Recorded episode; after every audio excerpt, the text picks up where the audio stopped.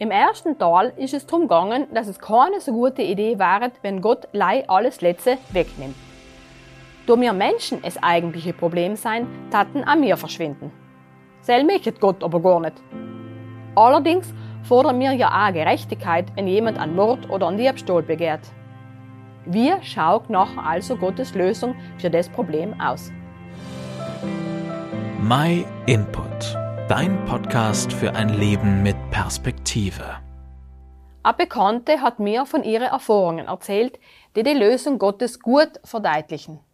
Sie berichtet, ich war fast 15 Jahre lang alleinerziehende Mama von drei Kindern. In der Zeit habe ich eine zweite Ausbildung angeschlossen und durchgehend gearbeitet. Dächters, das Geld hat allem für genau einen Monat gereicht, wenn überhaupt. Der Vater meiner Kinder war nämlich in die USA und hat keinen Cent Unterhalt gezahlt. Ersparnisse oder der berühmte Notgroschen waren einfach nicht drin. Nachher seien unerwartete Zahlungsaufforderungen kämen. Das Geld dafür habe ich aber nicht gehabt. Ich habe es mit roten Zahlungen versucht, aber auch sel war nicht möglich. Weil bei Kindern fällt allem wieder mal etwas un. Schulsachen, Klassenfahrten, Kleidung, die Liste ist endlos. So bin ich weiter in Verzug gekommen und die Schulden sind herger geworden. Aber ich habe Freunde gehabt, die für mich so etwas wie meine zweiten Eltern waren. Sie haben mir schließlich angeboten, mir das nötige Geld zur Verfügung zu stellen. Und sie haben es nicht einmal zurückhaben gewählt. Was war ich dankbar für das Geschenk. Dächters habe ich ihnen gegenüber allem wieder ein letztes Gewissen gehabt haben versucht gut zu machen, indem ich sie noch öfter umgerufen habe, mich allen wieder bedankt habe und bald es mir finanziell besser gegangen ist, habe ich gewählt, meine Schulden zurückzahlen. Aber sie haben sie nicht gewählt. Das Geld war ein Geschenk.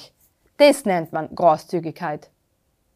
Seien die Schulden meiner Bekannten einfach so weggefegt worden? Na, sie seien von einem anderen übernommen worden und seien bezahlt und sie hat durch den Sam ein Nullanfang geschenkt gekriegt. Ganz ähnlich schaut auch die Lösung aus, die uns Gott für unser Problem umbietet.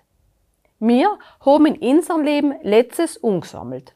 Man kann das Letzte auch als Schulden gegenüber Gott bezeichnen. Egal, wie fest wir uns auch anstrengen, wir können es nicht wieder gut machen oder zurückzahlen.